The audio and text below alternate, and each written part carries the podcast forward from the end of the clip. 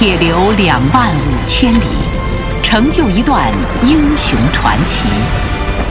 回望历史，缅怀先烈，不忘初心。特别节目《解码长征》。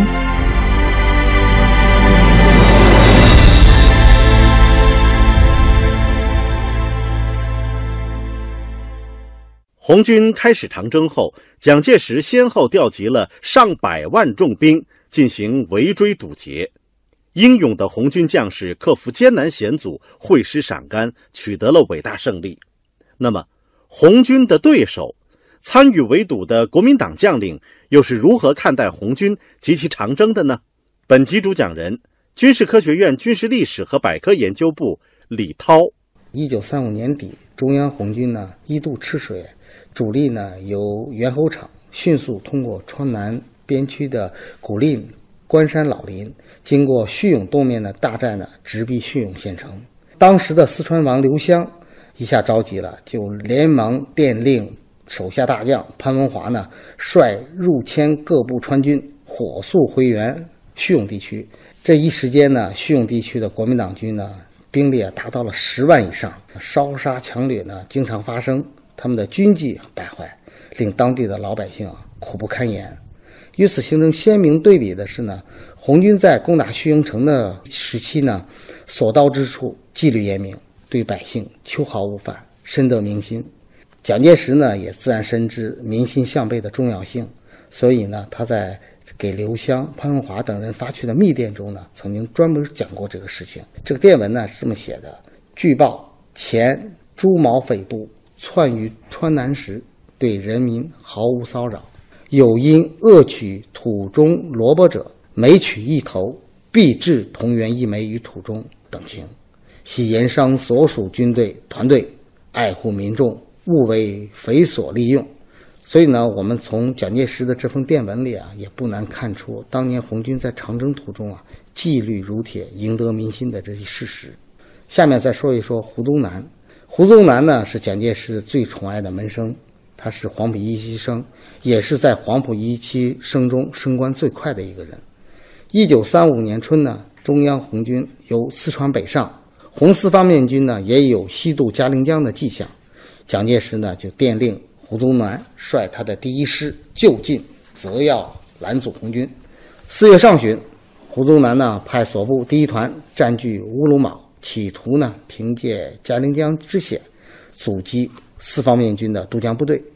但是呢，第一团呢，非但没有阻击成功，反而被包围在乌龙堡内啊，痛击了两天，死伤了五百多人。胡宗南呢，又急令驻平阳关、杨木坝一带的两个独立营前去解围，结果呢，也被红军打得七零八落。这一仗下来呢，对胡宗南的自信心呢，是一个很严重的打击。又过了几个月，七月份。蒋介石呢，把四个师又两个旅的部队调集到，呃，川北地区，合编为西北追剿纵队，以胡宗南为总指挥，部署在松潘、张拉方向，阻击红军北上。因为蒋介石把四个师两个旅的部队都统一交给了胡宗南，他感觉到底气十足了，兵强马壮了，所以呢，就准备的好好的干一场，给校长效力。没想到呢，这一仗打得更惨，一败再败。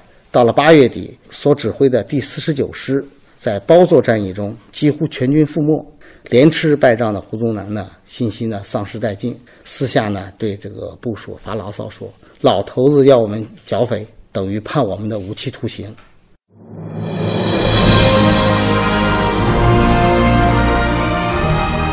解码长征，由中国人民解放军军事科学院、新华通讯社。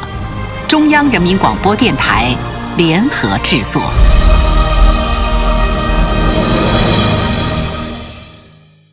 当时参加追堵红军长征呢，还有东北军。这个东北军的少帅张学良呢，也曾经对这个长征进行过评价。他说：“红军呢，经过两万五千里长途疲惫，还能击败东北军，是值得深思的。”早在一九三四年十一月。红二十五军撤离鄂豫皖苏区开始长征时，蒋介石呢就电令张学良率他的主力一路追剿下去，进入了陕甘苏区。没想到呢，东北军败仗连连，尤其是进入陕北后，在两个月的时间里就连遭重创。先是一九三五年十月，东北军的幺幺零师师部及两个团，在这个甘泉崂山一带呢，被红十五军团全歼。随后呢，第幺零七师的一个团又一个营在甘泉以南的榆林桥被歼。一个多月后，在直罗镇战役中，东北军的第幺零九师和第幺零六师的一个团，共四个团被红军全歼。这个连遭重创的张学良，然后唏嘘不已，给部下说呢：“我们都是带兵的，这万里长征，你们谁能带？”这个半个多世纪后的一九九一年，张学良呢，在接受美国哥伦比亚大学采访时，还在说：“毛泽东这个人呐，天生能领导，都是带兵的。万里长征，我要领，会领埋赖。”这个士兵呢不跟你走，他跑了。毛泽东能统御，他有这个力量。